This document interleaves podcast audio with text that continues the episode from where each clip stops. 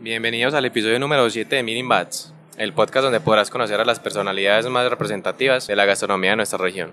Hoy estoy con José, más conocido como Hombre de Cocina. Puedes encontrar en Instagram como arroba hombre de cocina. Y bienvenido José, gracias por estar hoy aquí con nosotros. Gracias Julián, sí, siempre bueno encontrarse con otros emprendedores y personas que quieren apoyar y, e innovar haciendo cosas diferentes en la gastronomía.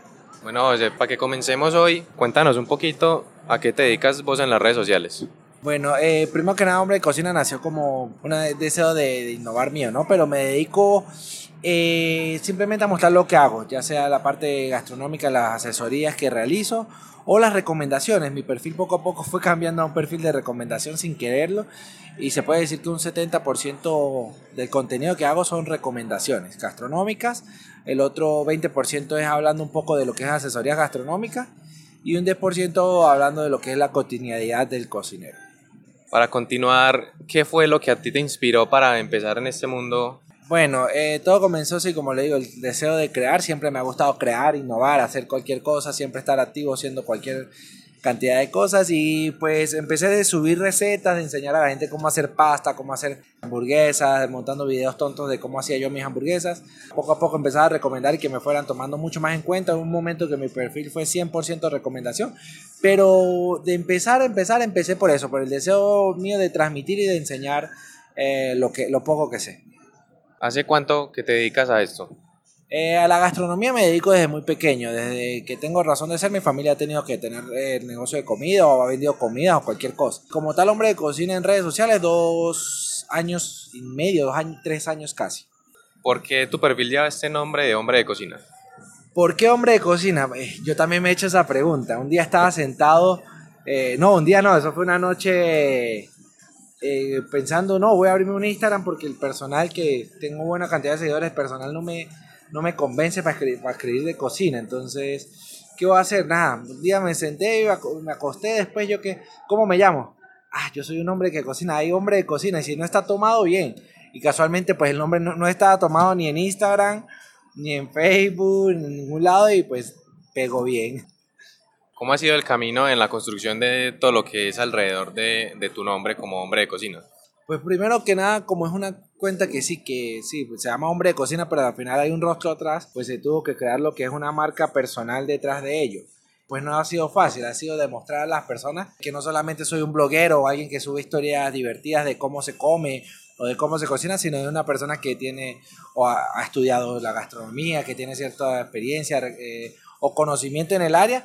Y pues sí ha sido ganarse el nombre, y más en una ciudad, no sé si ya lo comenté, no soy de Medellín, eh, más en una ciudad que que no es la mía, ha sido un camino difícil, pero ha tenido la, bendición de encontrarme con personas muy buenas en el camino. Estuve trabajando un tiempo y apoyando mucho a Tulio Recomienda, que me presentó una gran cantidad de, de, blogueros, de influenciadores que me fueron ayudando a abrir un poco más este camino, pues me ha ayudado, me ayudó mucho ese tema, pues en conocer el bloguero más importante, de, si no de Colombia, yo creo que uno de los top 5 de la importancia de Latinoamérica. Entonces, el haberlo conocido, pues me, me ayudó a, implementar el hombre, hombre de cocina como lo que hago, asesorías tanto en gastronomía como en marketing gastronómico, recomendaciones y pues con mi empleo, que también soy empleado, que es supervisión de, de lo que es las, las cocinas de una cadena de restaurantes. Desde que empezaste con tu página, como me contabas que hubo un tiempo donde han sido eh, más que todo de recomendaciones, ¿cómo percibes ese cambio de ver que la gente empieza a confiar en ti para saber a dónde ir. Sí, eh, incluso yo creo que por eso es que estoy dejando de recomendar, porque no me gusta que confíen tanto en mí. Ve, o sea, tienes un poder o una potestad tanto con la persona que estás invitando a que conozca el local como con los dueños, porque si se hace una, una recomendación positiva, pues le puede ir mejor al dueño, mejorar su clientela, todo lo demás, pero si la hace negativa, estás afectándolo. Entonces, la, la, la, comida es muy subjetiva. Lo que a mí me gusta, pues que a otro no le gusta. Entonces, muchas de las cosas que ha pasado, me ha pasado muchas veces que llego a un lugar y sí, como invitado como bloguero, me atienden súper bien, todo bonito, todo maravilloso y después lo recomiendo por la experiencia que tuve.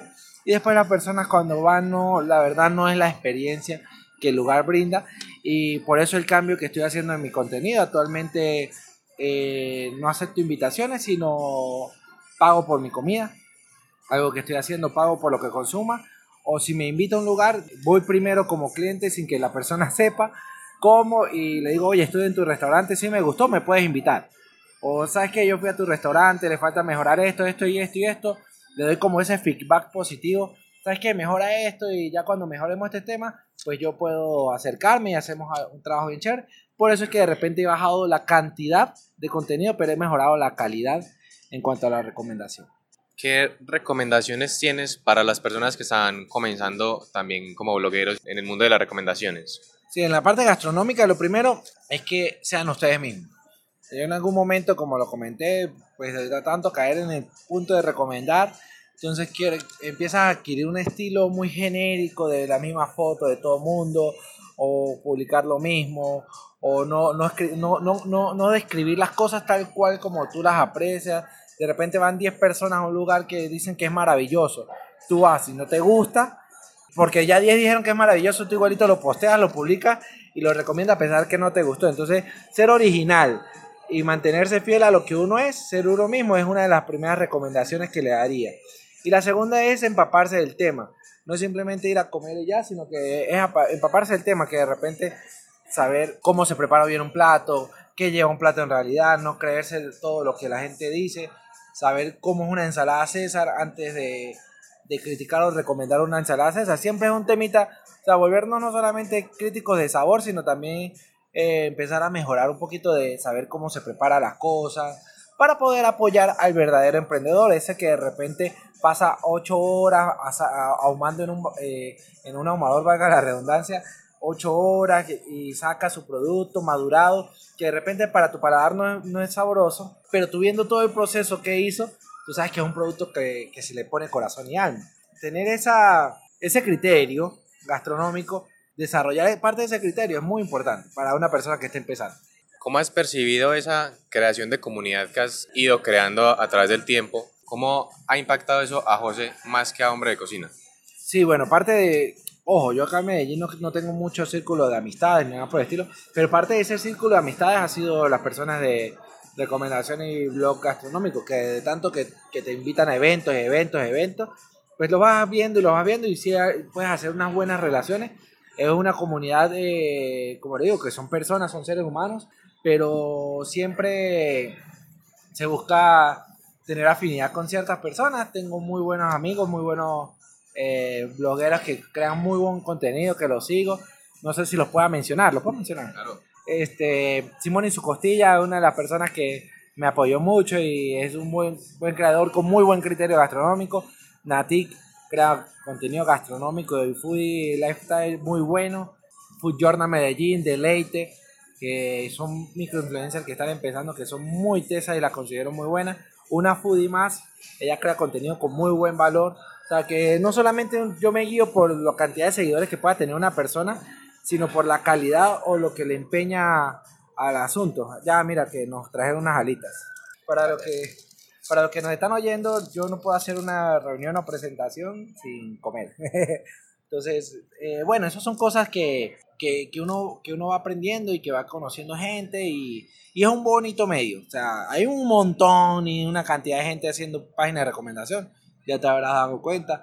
Hay otros que sí saben, otros que no saben, que están aprendiendo, están en el proceso. Pero la idea es crear comunidad y que por lo menos cuando uno se encuentre en un evento sea capaz de saludar a la gente. En este proceso de crear comunidad, ¿cuál consideras que es ese factor determinante para el crecimiento de una marca de este tipo en las redes sociales? Una marca foodie en las redes sociales, pues bueno, ser original. O sea, hay dos, dos opciones. O tardas más siendo original o te vuelves genérico y creces más rápido. Entonces, yo escogí la más difícil, tratando de ser original, lo más orgánico posible, escribiendo lo que de verdad me gusta, lo que de verdad me apasiona, sin necesidad de estar eh, creando contenido falso o, o, montando cosas que no, que no son, por el hecho de, agradar o de conseguir seguidores, sino que para mí una comunidad ya sea 100, 200, 300, 500 seguidores que tú tengas, pero montas una historia o una publicación y logras que uno, dos, cinco, diez vayan. Eso es comunidad que a veces ni alguien que tiene 100 mil seguidores logra. O sea, es la credibilidad que tú puedes desarrollar como una persona y que la gente de verdad cree y confía en ti. Eso lo haces desde que tienes 100 seguidores. Eso no lo haces la credibilidad no se gana en los, con los 100 mil.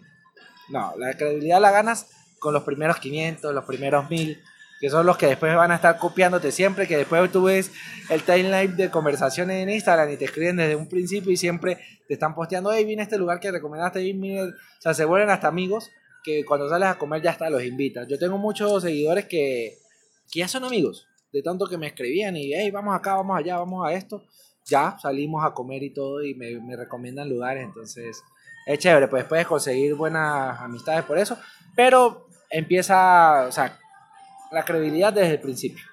Hasta ahora nos has mencionado que eres una persona pues que es muy activa en, el sector gastronómico en general en Medellín. ¿Cómo es el estado actual del mercado en Medellín? Bueno, Medellín en estos tres años que yo he estado acá está haciendo una revolución increíble. Yo, yo eso lo considero las redes sociales, el factor Tulio, que no es, no es una persona, ya es un factor.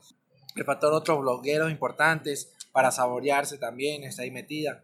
Gente que ha estado impulsando y moviendo la, la medida gastronómica que hace que de repente abran un, lugar de baos, o sea, de comida asiática, de, yo le diría las empanaditas o los, o los sándwiches asiáticos y que la gente vaya a comer eso. Que no solamente se queden con el chicharrón y los frijoles, ojo que yo amo una cazuela de frijoles, eh, uno de mis platos antioqueños favoritos, pero que la gente quiera hacer más, de, quiera, quiera ensayar más, quiera meter más, es bueno.